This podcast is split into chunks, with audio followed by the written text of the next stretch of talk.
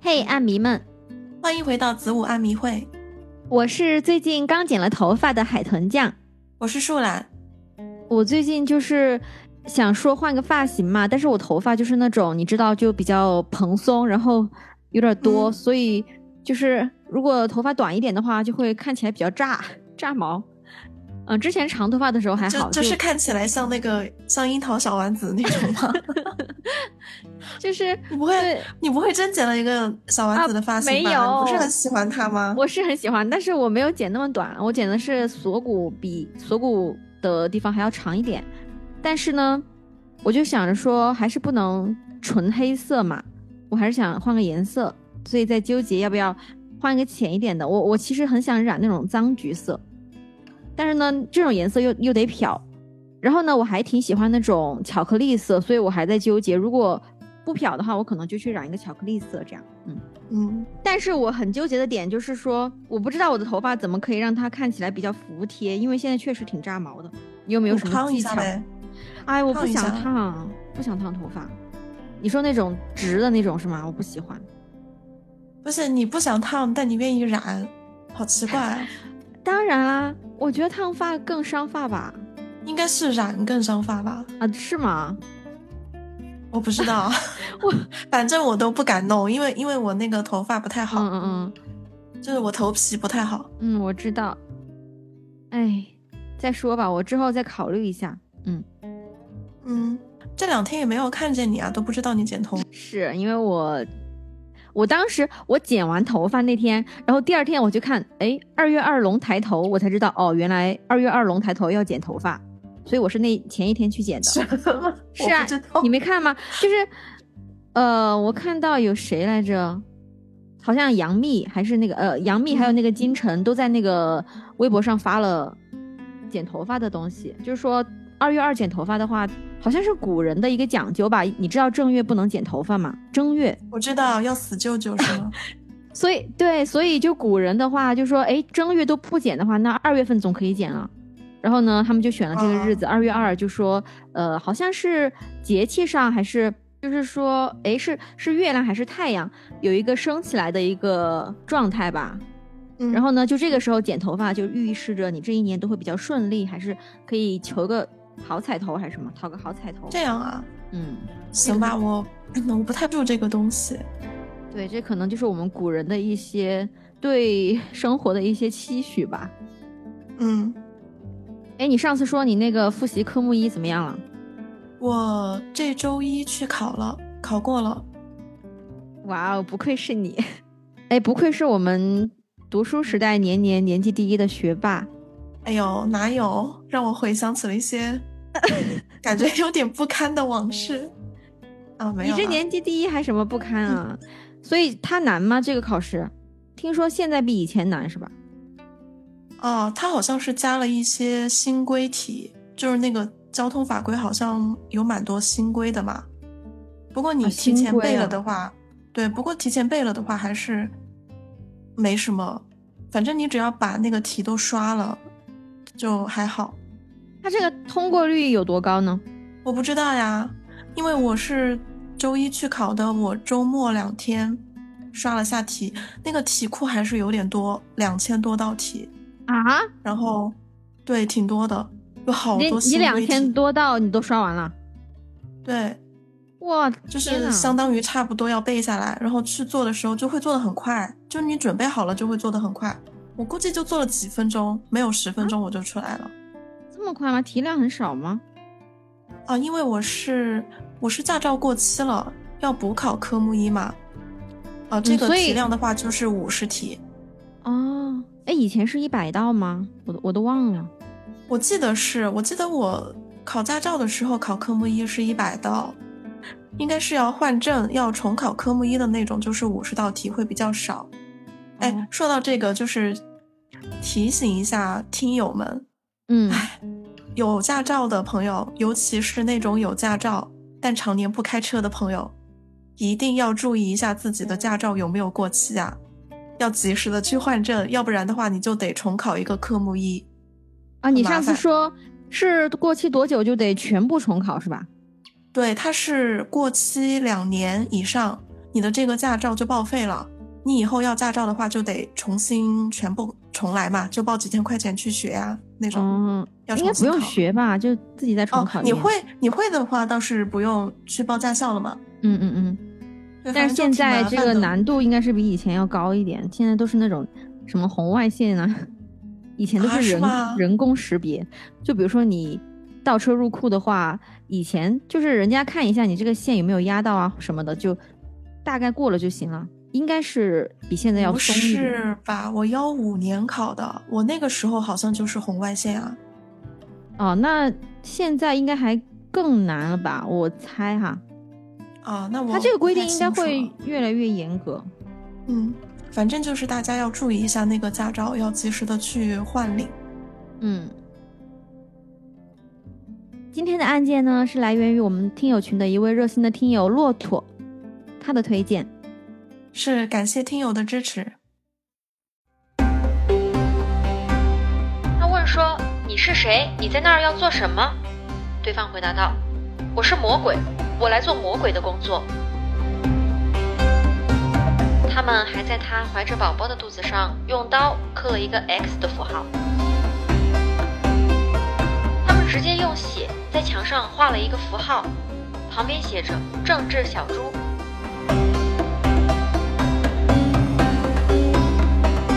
一九六九年八月九日这天，美国洛杉矶有一处豪宅，三五好友们呢在这儿热闹非凡的聚会，但是这一切啊，却突然在午夜画上了句点。有两名女性和三名男性被接连残忍虐杀，现场惨不忍睹。豪宅女主人是当时美国著名的女演员 Sharon Tate，她的丈夫也是知名导演，叫做 Roman Polanski。当时这个 Sharon 还怀着八个月的身孕，这都快生产了呀！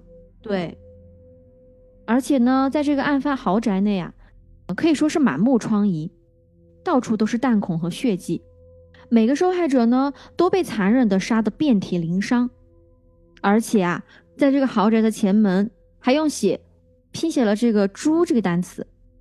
嗯，你可以想象哈，这个凶手的凶狠和毒辣，可以说是令人震怒。嗯，而且呢，让人意想不到的是，在第二天，洛杉矶还有一处房屋内，又发生了一起惨绝人寰的杀人案。夫妻俩呢，总共被捅了六十七刀。然后呢，在墙上和冰箱上还用血写上了 “death to pigs” 和这个 “rice” 这个单词。还有呢，是 “helter skelter”。这个 “helter skelter” 呢，是披头士的一首歌的歌名。啊，就是写了什么“蠢猪去死”吗？前面那个单词的意思。对，然后又应该写了一首歌名在上面。是，还有一个 rise，就 R I S E，啊，对，非常意味不明的。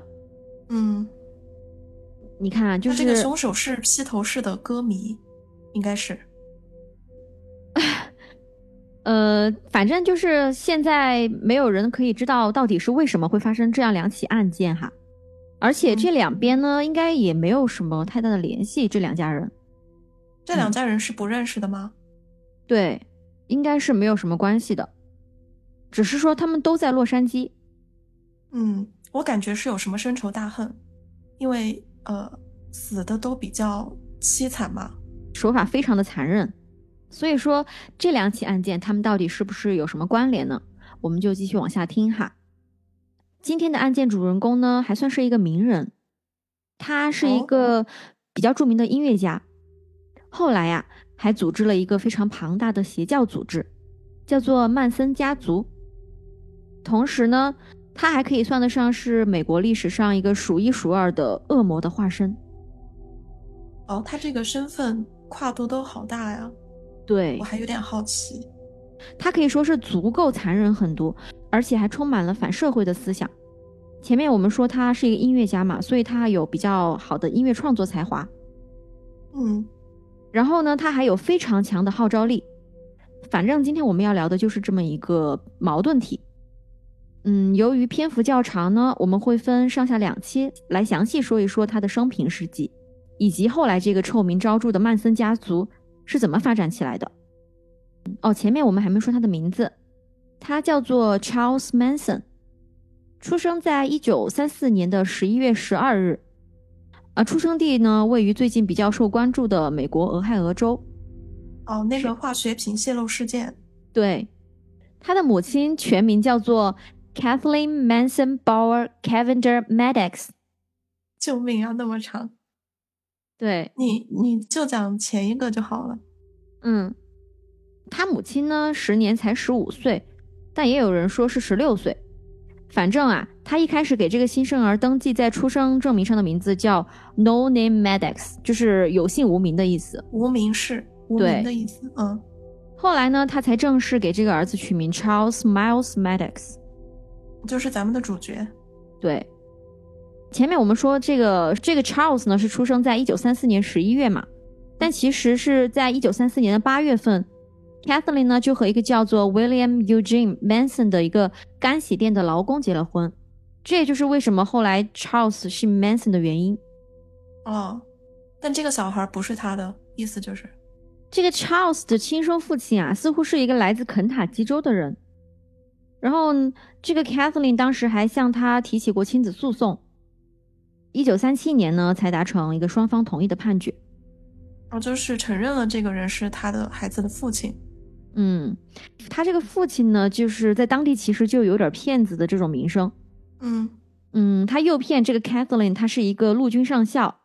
但其实“上校”这个单词啊，正好和他名字里面这个 “Colom” 这个单词是一致的，所以呢，Kathleen 一开始真的就是相信了。哦，所以是他的名字叫上校，对他名字也有上校的意思。啊，所以就是那种，呃，张总好，他其实就是姓张名总。啊，有，哎，有这个，这个可以，这个可以。后来这个 Catherine 呢，就告诉 Charles 的生父，说自己怀孕了。然后呢，这个人他更奇葩，他说自己要被军队调走了。直到几个月之后，Kathleen 才发现，这个人就是个骗子，他根本就不会回来。嗯，就是听到怀孕了之后不想负责就跑了。嗯，然后你想啊，这个 Kathleen 还这么小嘛，而且他自己也是从一个家庭里面离家出走出来的，所以生活也是挺混乱的。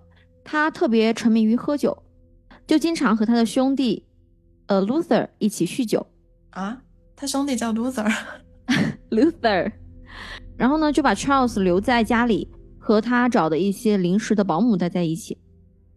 后来呢有一个插曲，特别奇葩，Kathleen 带着儿子去喝酒，然后女服务员就夸说：“哎，你的儿子还真可爱。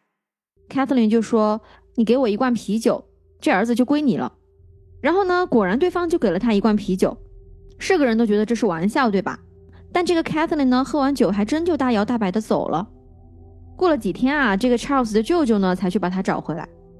就那个 loser 把他找回来了。嗯，其实看得出来，他连自己的生活都没有过明白，更别说带孩子了。嗯，前面我们还说到他和一个叫 William 的人结婚了嘛。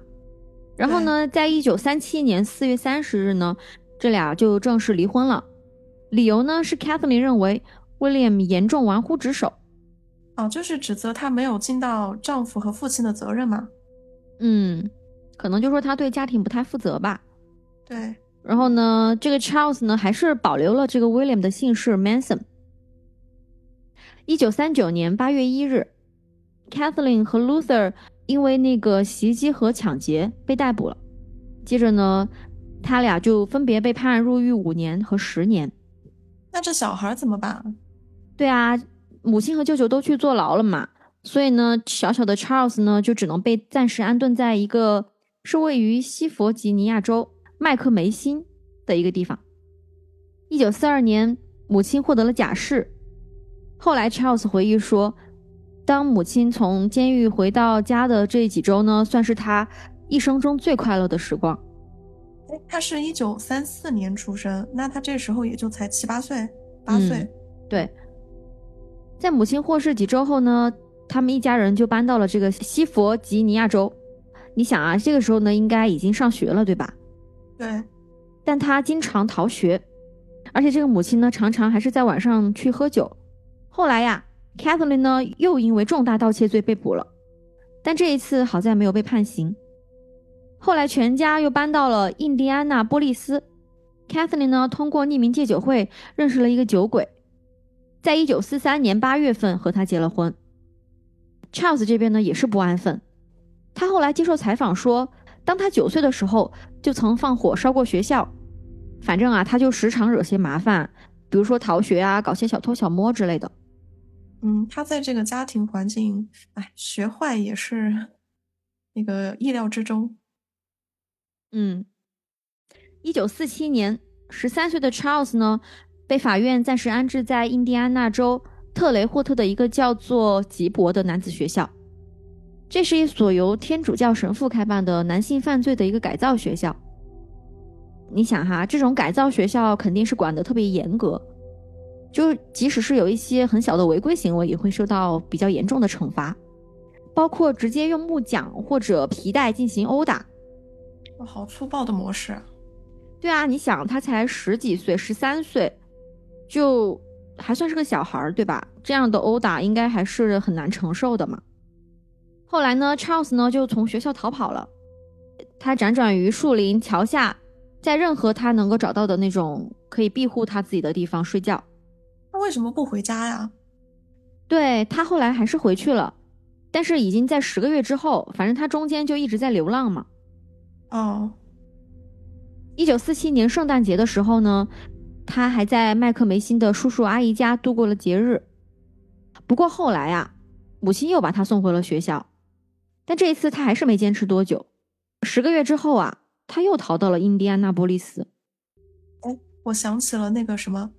杨永信，还有豫章书院那种地方 是，而且我前段时间刷微博还看到有，就好像还有类似的学校呢。嗯，一九四八年呢，在印第安纳波利斯，Charles 抢劫了一家杂货店，这也是他犯下的为人所知的第一起罪行。啊，这时候才应该十十四岁，对，嗯，其实他一开始打劫呢，只是为了找点吃的。但是呢，他后来又看到了一个装着一百多美元的一个雪茄盒，所以呢，就顺势把钱给拿走了。后来呢，他就用这笔钱在印第安纳波利斯的贫民窟租了一个房间，后来还买了一些吃的。其实到这儿我还是比较同情他的，他从小的这个生活环境确实哈，蛮蛮差的，而且他妈妈也比较不着调嘛。嗯，不过我还是觉得他能够找个活儿做的呀。当个小学徒啥的，学门手艺。哎，你还真说对了。其实这段时间呢，他还是短暂的有了一份工作，具体的应该是做什么跑腿之类的吧。也可以啊。嗯，他当时其实也是想过一段没有犯罪的那种生活嘛。不过好景不长，这个可能跑腿的钱也不太够他用吧。他并没有坚持多长时间，后来呢，又忍不住通过一些小偷小摸去补贴家用。当然了，他后来还是被抓了。一九四九年，一位同情他的法官呢，将他送到内布拉斯加州奥马哈的少年监狱，在这儿呢待了四天之后，他和同学 Blackie Nelson 拿到了一把枪，还去偷了一辆车。你看哈，这个时候他已经偷到枪了，这当然只会加剧他的犯罪严重程度，对吧？嗯。所以说呢，很多犯罪分子其实就是这样一步一步走向深渊的。是，也没有一个人能把他拉回来。嗯，他和这个 Blackie 用这把枪实施了两次的武装抢劫，地点呢都是前往伊利诺伊州这个 Blackie 的叔叔家的路上。他这个叔叔呢，其实是一个职业小偷。据说哈，当时他俩去投奔这个叔叔，他还收他俩为学徒。那这就在歪路上越走越远了呀。是啊，两周后呢。Charles 在夜间抢劫当地的一个商店的时候呢，被逮了个正着。在随后的调查中啊，警察发现，哎，他还和之前的两起持枪抢劫案有关系，所以呢，就将他送到印第安纳一所非常严格的男子学校。这个男子学校比之前那个还要夸张，在这儿，他经常遭受到其他学生的性虐待，还有其他的虐待，包括殴打什么的。而且更离谱的是，这些恶行好像还是一个学校的工作人员鼓励之下进行的。他也是命运多舛啊！你想啊，这么惨，他肯定受不了啊。其实他应该总共有十八次逃离这所学校，都没逃得了。嗯，在这期间呢，他还自创了一种自卫的方法。他后来给这种方法命名为“疯狂游戏”。当他身体完全无法自卫的时候呢，他就会尖叫、做鬼脸，而且还挥动双臂，让这些施暴者相信他疯了。哎呦，这，哎，听起来蛮凄惨的，真的。对，可以想象他一个人独处的时候会怎么去盘算着，哎，我要怎么保护自己，对吧？真的还挺可怜的。在多次尝试失败后啊，一九五一年二月的一天，Charles 和另外两名男孩一起逃跑。逃跑是逃跑了，但这三人肯定还要继续生活，对吧？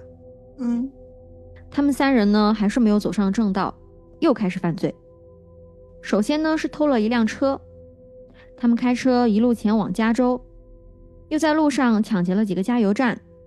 后来在犹他州的某个加油站实施抢劫的时候，被警方给逮住了。由于美国有一个规定，就是说驾驶着偷来的汽车穿越州界就违反了联邦犯罪条例，那这就是数罪并罚了哈。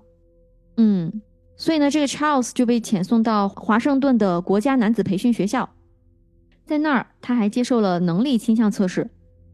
结果呢，可以确定他是文盲，但是哈，他的智商居然是高于平均水平的。嗯，当时的结果是一百零九，也没有高到哪儿去啊，这。但是后来呢，又说他的测试结果其实是一百二十一。哦，而且相关负责人员还认为他具有攻击性的反社会倾向。嗯，一九五一年十月，在精神病医生的推荐下。Charles 被转移到最低安全机构，后来他的阿姨还去看望了他，并且告诉那些管理人员说，他会让他住在家里，而且会帮他找个工作。本来定好一九五二年二月要举行 Charles 的假释听证会，然而在一月的时候，他被发现持刀强奸一名男孩。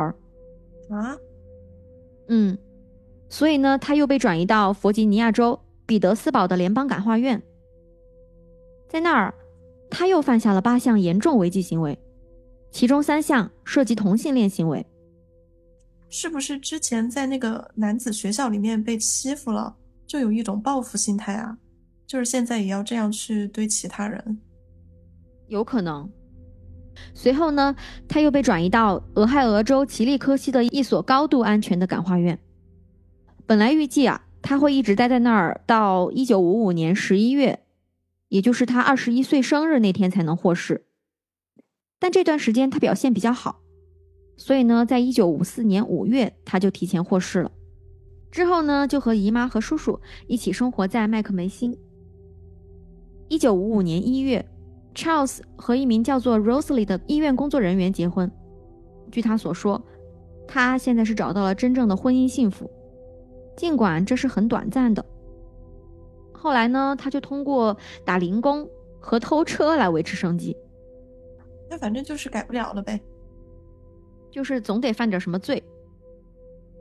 大概是十月的时候，Charles 呢再次被指控因驾驶车辆穿过州界而犯有联邦罪行。这是因为他在三个月前曾经和妻子一起开着他在俄亥俄州偷来的汽车开到了洛杉矶。后来呢，又经过精神病学的评估，他这次啊被判了五年缓刑。一九五六年三月，由于缺席一场位于洛杉矶的听证会，Charles 呢在印第安纳波利斯被逮捕了。后来呢，他的缓刑就被撤销了，并且在洛杉矶的中端岛被判处了三年监禁。哎，他真的是一直都是在监狱进进出出的。嗯，在 Charles 入狱期间啊。Rosely 呢，生下了他们的儿子小 Charles。在中端岛的第一年，Rosely 和他的母亲去探过监。他俩呢住在。他和谁的母亲？是谁的母亲去的？Charles 的母亲。哦哦，我以为你说是女方的母亲。嗯，他的妻子和母亲呢就一起住在了洛杉矶。一九五七年三月左右，他的妻子呢就不再探监了。然后呢，Charles 的母亲就告诉他。Rosely 呢，现在和另一个男人在一起了。一九五八年九月，Charles 终于获得了五年的假释，也就是这一年，他和 Rosalie 离婚了。出狱之后啊，他真的闲不住，马上又开始了新的犯罪。比方说，一九五八年十一月的时候，他给一个十六岁的女孩拉皮条，与此同时呢，还有一个富家千金，时不时的还拿钱给他用。啊，意思就是被包养了吗？有可能。一九五九年九月，有指控说他试图去兑现伪造的财政部支票。不过呢，他后来说，哎，这个支票是他从邮箱里面偷走的。后来呢，就给他判处了十年缓刑。有一天，Charles 带着两个女孩一起到了新墨西哥州。他此行的目的啊，是直接带他们去卖淫。后来呢，他因违反曼恩法而被拘留并接受审讯。曼恩法是什么东西啊？这个曼恩法呢，它主要内容就是禁止在州际或者国际。为了卖淫等不道德的目的而运送妇女的行为，或者说是明知他人实施上述行为而提供帮助。啊，一九六零年四月，Charles 呢对违反这个曼恩法的行为提出起诉。在其中一名妇女因卖淫被捕之后呢，她在六月份也在德克萨斯州被逮捕了。之后呢，她就被送回了洛杉矶。哎，你记得我们前面说到他因为那个伪造支票的问题，几个月前才刚被判了一个缓刑，对吧？哦，对，判了十年。嗯，所以呢，他这儿就违反了这个缓刑的条款，所以呢，缓刑就被撤销了，直接给他判了十年监禁。哦，接下来呢，Charles 又花了一年的时间，试图对撤销他的这个缓刑提出上诉，但后来啊没有成功。一九六一年七月，他从洛杉矶县监狱转移到华盛顿麦克尼尔岛的监狱，也就是在这儿，他培养了一个新的兴趣爱好，也就是音乐。在狱中有一个黑帮帮派的头目教他弹吉他，而且他后来还从另一名狱友那儿获得了好莱坞环球影城工作人员的联系方式。这些狱友还挺多才多艺的哈。一九六三年，Charles 第二次离婚了。啊，不，不是他，他前面又和谁结婚了吗？啊，对他前面其实和他拉皮条的一个女孩叫 Leona 的结了婚。啊，好诡异呀！嗯，中间又结了一次，离了一次婚。对。一九六七年三月二十一日这天，Charles 呢终于被释放出狱了。直到这一天。他三十二岁的人生有一半以上都是在监狱和其他的那种改造机构度过的。嗯嗯，这主要是因为他违反了联邦法律。对于许多相同的罪行啊，联邦的刑罚就比现在的很多州的那种刑罚要严厉的多。他后来还跟工作人员说，监狱呢已经算是他的家了，所以还请求监狱允许他留下来。啊？嗯，不过呢，监狱这边当然不会同意了。你知道那个吗？呃，里面的人个个都是人才，说话又好听。啊，什么？这是什么东西？哎，你不知道吗？就就是之前网上的一个梗，好像也是一个偷车贼来着。嗯，他被抓了之后，有一段电视采访，就说，呃，打工是不可能打工的，这辈子都不可能打工。啊，这个我知道啊。你知道？嗯，这话也是他说的啊？是吗？打工皇帝。然后他后来又说，他进去就跟回家一样，里面个个都是人才，说话又好听，他可喜欢进去了啊！真的吗？我不知道有后面这一段。对，你不觉得他跟这个 Charles 的状态很像吗？你你还别说，我突然想起另外一件事儿，什么？就是他们说吴倩 在监狱里面要要呃做什么才艺表演还是什么？天呐，做 要要进行一一段说唱。监狱里面确实都是人才，会教他弹吉他、唱歌。是的，是的，这突如其来的笑点。一九六七年出狱之后呢，不到一个月，最开始呢，他是靠乞讨为生。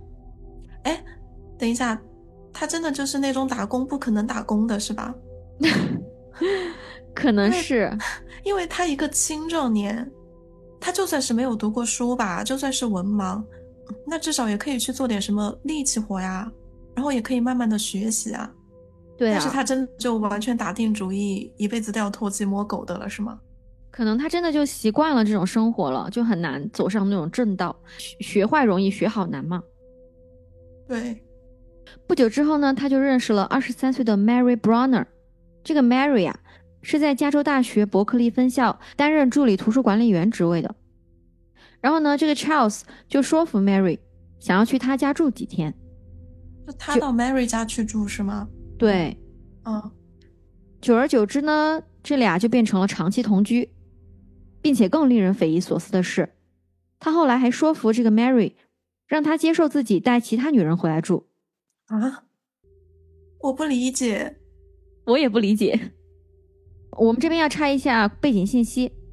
嗯，这段时期，嬉皮士在旧金山的海特阿什伯里区发展的很繁荣。我们这里科普一下哈，嬉皮士呢本来是用来描写西方国家一九六零年代和一九七零年代反抗习俗和当时政治的年轻人，他们用公社式和流浪的生活方式来反映出他们对民族主义和越南战争的反对。然后呢，他们还提倡一些非传统的宗教文化，批判西方国家中层阶级的价值观。这个阶段呢，就有大量的年轻人从全国各地赶来旧金山，在这儿呢，他们很多人都会留长头发，一起享受音乐，然后呢，还要倡导和平与爱。总之呢，就像是在这儿进行一些精神方面的洗涤。嗯嗯，我对嬉皮士没什么了解。我唯一的印象就是感觉比较离经叛道，嗯，有点那个意思。这个 Charles 呢，他由于经历其实非常丰富哈，再加上呢，他在监狱中还学习过一些山达基教。这个山达基教啊，就是 Scientology 的音译，翻译过来呢就是科学教。这个宗教呢，一九五二年起源于美国，一开始呢就饱受争议。被媒体和其他许多宗教呢称为邪教，虽然说它和科学这两个字沾了边，但其实一点科学含量都没有。哦，嗯，他们这个教义呢有自己的一套医学理念，就反对用药，反对心理学，认为人的精神问题都是心的问题，心内心的心。嗯，啊，总之啊，这个山达基教在中国、英国、加拿大、德国、法国、俄罗斯等地都被判定为非法或者是邪教。嗯，然后呢，这个 Charles 呢，他不仅学习了这个教义，他本人呢还非常具有煽动性，而且我们前面提到他在监狱里还学习了吉他，嗯，所以呢，在这种大家都喜欢一起聊天、一起唱歌的地方，他又会弹吉他，又有很强的煽动性，又有号召力，对，他就很快吸引了大批的听众和一些追随者。但这群人呢，其实主要还是一些情绪不太稳定的人，嗯，和一些社会流浪人员。嗯，Charles 呢就会带着这些同好们一起踏上所谓的旅程，其实呢就是直接在大街上一边弹吉他一边走路，然后其他的这些人呢就聚在他的旁边，在路上呢他们会遇到一些陌生人，很多人呢都会被他吸引，因为他很会搭讪，轻而易举呢就和陌生人谈天说地起来。而且，许多人呢都觉得他很特别，很让人愿意去对他倾诉自我。这其中呢，包括一个离家出走的女孩叫 Lynette。这个女孩啊，就觉得 Charles 特别吸引她，很善解人意。另外还有一个叫做 Patricia 的女孩，是 Charles 在朋友家认识的。当时啊，Charles 正在弹着吉他，Patricia 呢就被他吸引了，两人一拍即合，就看对了眼。Patricia 也觉得自己很快就爱上了这个 Charles。前面我们提到，Charles 呢是住在他认识的这个 Mary 的家里，对吧？嗯。不久之后啊，这个房子里面直接多出了十八个女孩，她们就全部一起住在这个 Mary 的家里。啊，就是他前面认识的那些女生，是 Charles 就都往家里带。对，太夸张了吧？这个 Mary 真的很能忍啊。嗯，这个呃，等一下，Mary 是不是被他威胁了？你看啊，不仅是 Mary 能忍，这另外十八个女孩也挺能忍的呀，对吧？我觉得她们都能和平共处，然后这么就住在一起，每天一起相处什么的，应该可以说明一些问题吧？就不光是这个 Mary 能忍，嗯，那 Mary 应该是被他第一个洗脑的对，啊，行吧，另外啊，他还认识了一个叫 Tex 的男人，他也被这个 Charles 的人格魅力所吸引了，相当于呢，也是这么就加入了这个大家庭。而且啊，你看这个 Tex 是男的，对吧嗯？Charles 呢，为了让他融入这个家庭，你猜他做了个什么事儿？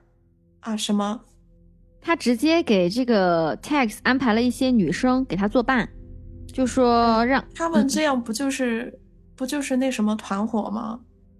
然后呢，就让这个 Tex 更信任自己，并且愿意长久的留下来。而且啊，他为了吸引更多的男人加入他们这个大家庭，他就还得继续招揽更多的女人进来才行。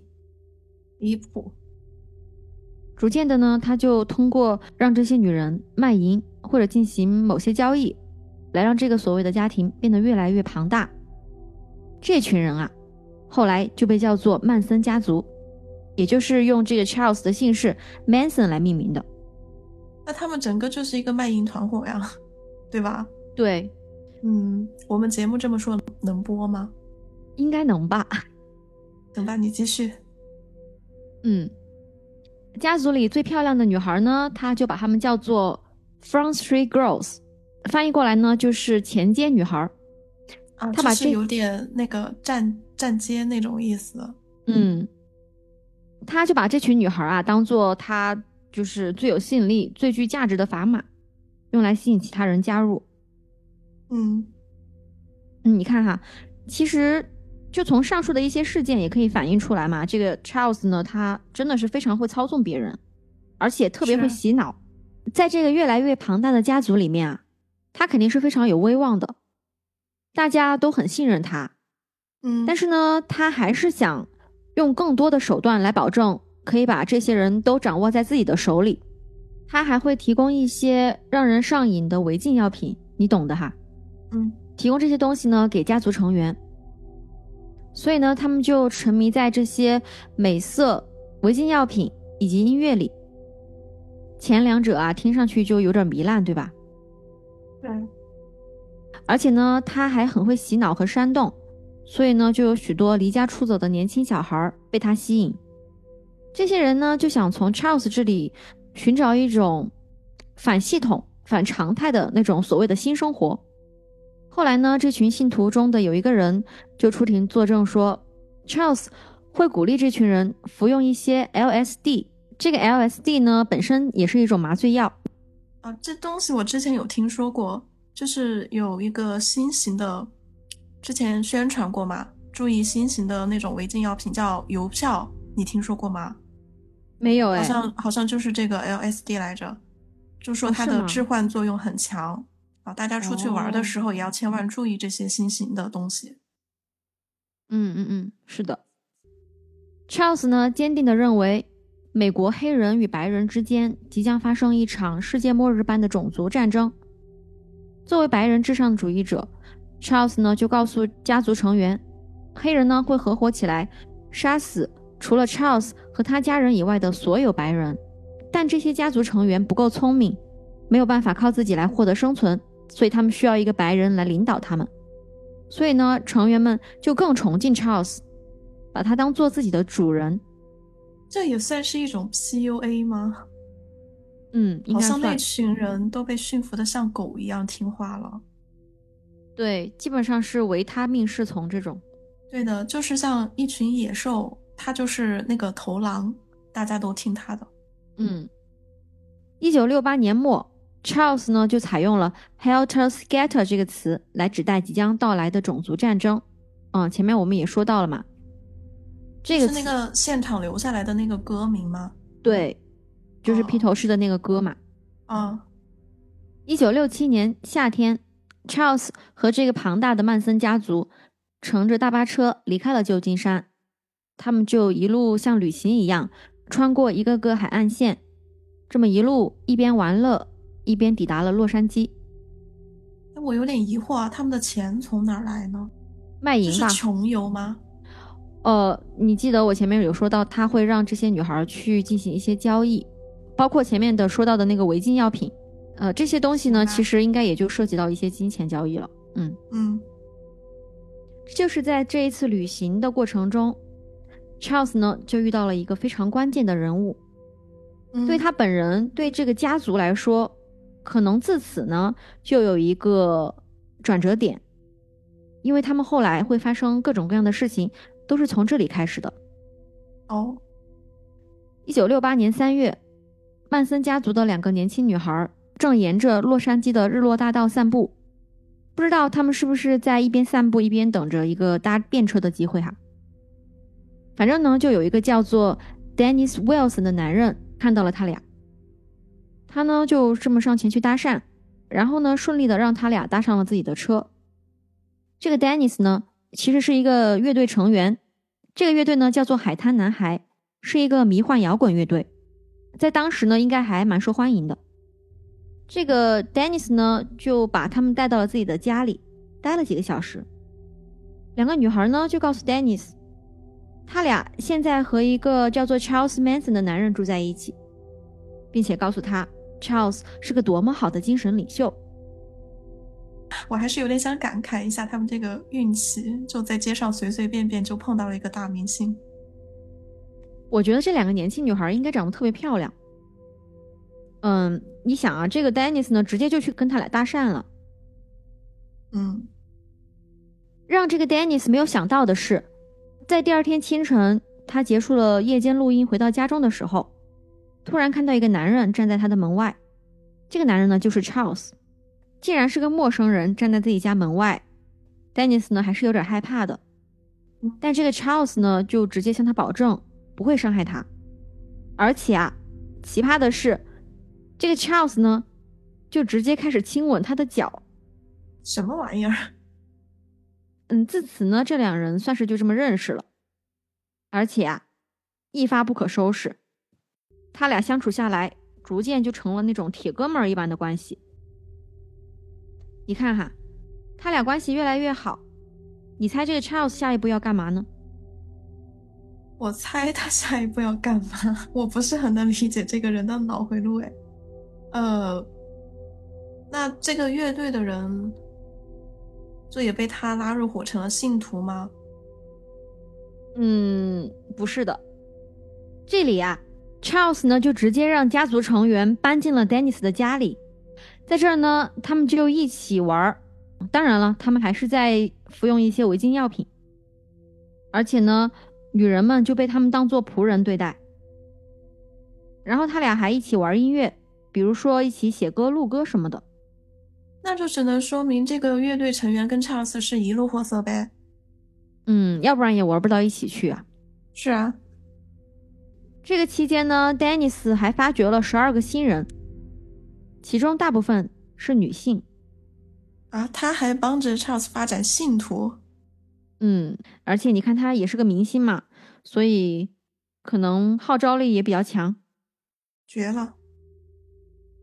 在接下来的几个月之内啊，这个家族的人数可以说是翻了一番。这么大的一群人在家整天吃吃喝喝的，肯定得花不少钱，对吧？这段时间呢，他们大概花了十万美元左右。嗯，钱都是那个沙滩男孩那个人付的吗？嗯，是的，其中还包括一笔费用是用来治疗淋病的，然后呢，还有一笔是用来赔一个借来的车的钱，他们把这个车给弄坏了，而且呢，车没有保险，光这个就花掉了两万一千美元。等一下，我比较关心的问题是，他们中间有人有性病，完了，呃，他们一群人肯定也是比较乱的那啥嘛，嗯，这一大帮子人就是传染个遍是吧？好无语啊！经常看美剧的人应该也就知道了，他们这种男女关系很多都是排列组合的，排列组合，更何况是这种私生活这么乱的一群人。嗯，行吧。这个 Dennis 对 Charles 可以说是特别好了，对吧？你知道他还为他做什么了吗？干啥了？难道他俩还发展出了一段恋情啊？哦，不是，我知道了。呃，Charles 他应该是让沙滩男孩那个人带他玩音乐，他就顺势跟人家说：“哎，哥，你带我玩呗，我可会唱歌弹吉他了，是吧？”哎，你还真说对了。我就说，毕竟这个 Charles 还是真的很爱音乐的。Dennis 呢，他就自费让 Charles 去工作室录制一些他自己创作的歌曲。他他还自费？对啊，Charles 应该也没有那么有钱。Charles 当做哥们了呀。对，而且他还直接给他介绍一些娱乐圈有头有脸的人物。这么好？嗯。这其中就包括作曲家 Greg 和一个音乐制作人 Terry。呃，这个 Greg 呢，对 Charles 印象也特别好，他还自费帮 Charles 录制了一些音乐素材什么的。哇，都是一群大好人。嗯。而我刚刚提到的那个音乐制作人 Terry，是一个非常关键的人物，后面我们还会再提到他。嗯，说了这么多 Dennis 的事儿，其实，在 Charles 自己的口中啊，他俩认识的故事呢，其实是另一个版本。他说，当时呢，他是去旧金山的一个朋友家买某种违禁药品，然后呢，Dennis 也正好在那儿，两人就这么认识了。所以呢，Dennis 就给了他。自己在日落大道的房子的地址，让他到洛杉矶的时候过来玩儿。他俩这版本完全不一致啊。嗯，久而久之呢，这个 Charles 就越来越得寸进尺。他好像还有点想加入这个海滩男孩。哎，他也太异想天开了吧？嗯。不过这个海滩男孩其他的成员倒是不怎么喜欢他。嗯。他们就直接劝这个 Dennis 说。你最好还是离这个 Charles 远一点，这人也没什么好的，整天啊就开 party 啊、吸毒什么的，和他在一起对你没什么好处。是的，所以呢，他们的关系也开始出现了一些裂痕。后来，当两人关系彻底决裂之后，曼森家族就这么被赶出了 Dennis 家。那这个 Dennis 还是很听朋友劝的嘛，也属于是呃迷途知返了。嗯，就还好，及时止损了。这里有个小插曲，海滩男孩这个组合有一首歌叫做《Never Learn Not to Love》，听起来有点绕口哈。这首歌呢，其实原来是属于 Charles 的，他的那个版本叫做《Cease to Exist》。然后呢，这个海滩男孩就稍微做了点改动，把这首歌给发表了。啊，所以他们偷了 Charles 的歌是吧？嗯，而且他们并没有署他的名字。这肯定就让他不高兴了，对吧？嗯，这个还有点不地道。嗯，一九六八年八月，也就是在曼森家族被赶出 Dennis 家之后，家族成员 Susan 呢就发现了一个新的住处，是一个旧的影视基地。呃，就在距离一个叫托潘加峡谷不远的地方，名字呢叫做斯潘电影牧场。这个牧场曾经是制作电视电影的一个影视基地。到二十世纪六十年代后期，基地的一些建筑物已经破败不堪了，所以呢，牧场开始靠一些骑马观光活动赚钱。接着呢，整个家族就这么搬到了这个牧场。那这个牧场是没有人管吗？他们那么一大群人直接搬进去？当然不是啦。你想啊，这儿不是还有什么骑马观光活动吗？嗯。牧场的老板呢是一个八十岁的老头，叫做 George Span。这个斯潘电影牧场也就是用他的姓氏命名的。这个 George 呢其实是几乎失明的状态了。他同意让这群人住进来，当然是有一些条件的。有些家族成员呢会在场地周围帮忙做一些工作。另外啊，这个 Charles 还命令家族的女性偶尔呢跟这个牧场老板发生性关系，并且呢他们还要充当他的势力向导。所以呢，作为交换，George 就允许这些人免费的住在这个牧场里。那个 Charles，我发现他还真的是什么都不用自己出手干，都支持手下人做就完了。而且他们家族里的那些女性都好惨啊，就完全是被当做奴隶。是，这个 Charles 完全就是一口嘴炮走天下。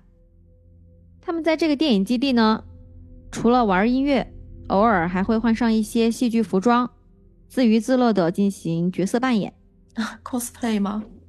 嗯，有点那个意思，就像在万圣节一样。大概也是在这样的过程中哈，他们可以忘掉一些自己原本的身份，忘掉过去的一些烦恼吧。Charles 当然也没闲着了，他就不停的给家族成员灌输他的思想，比方说社会是非常腐败的，他们应该忘掉以前，忘掉所有的世界观、价值观，而他本人才是最崇高的，他才知道这个世界的真相。哎，人在这种闭塞的环境里面，就是接触不到外界的信息嘛，就会非常容易被洗脑的。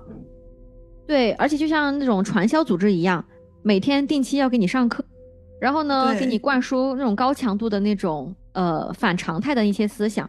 对，你的手机啊什么都会给你收走，不会让你接触外面的东西。哎，传销好像是这样吧？我不知道。呃，应该会，对对对。而且他们本身就有点仇视社会的那种意思，而且这群人本身就有一点仇视社会，还不像传销，传销的那些人有些是被迫的嘛。嗯，所以这些人在里面也比较容易被煽动。嗯，一边呢接受这种洗脑文化的熏陶，一边又沉浸在这种非常糜烂和堕落的生活中啊，这些人呢就自然彻底和社会脱节了。是，他们开始信奉所谓的 Charles 哲学。家族成员越来越多，有传言啊，说是一度达到了上百人。在这个过程中呢，Charles 还变得越来越多疑。为了更好的控制家族成员，他除了洗脑他的哲学，还要控制这些家族成员听什么音乐。比方说啊，他只允许他们听三种音乐，分别是披头士乐队的歌、忧郁布鲁斯乐队的歌，以及他自己的歌。哎，这个忧郁布鲁斯也是个乐队啊。对，我其实还去查了一下，因为我听那个名字感觉是有点像一个流派。哦，我也觉得。嗯，但是后来知道他是一个乐队也比较合理，因为他想完全限制他们的那个听歌习惯嘛。如果是一个流派的话，就还挺多的，范围比较广哈。嗯，那这个披头士忧郁布鲁斯，也就是他自己比较喜欢的乐队吗？嗯，应该是的。说到这儿呢，我们总算是把他的一些前面的生平啊，和这个曼森家族的发家史啊，嗯，稍微介绍了一下。嗯，对。但是呢，其实前面的一些内容还算是小打小闹的，后面啊还会有重头戏。但是限于时长呢，我们就把这些内容留到下期再讲。好的。那今天的节目就讲到这儿。喜欢我们的节目的话，别忘了点赞、评论、收藏。哎，如果你还没有关注我们频道的话，请务必点一个订阅。那我们下期节目再见喽，拜拜，下期见。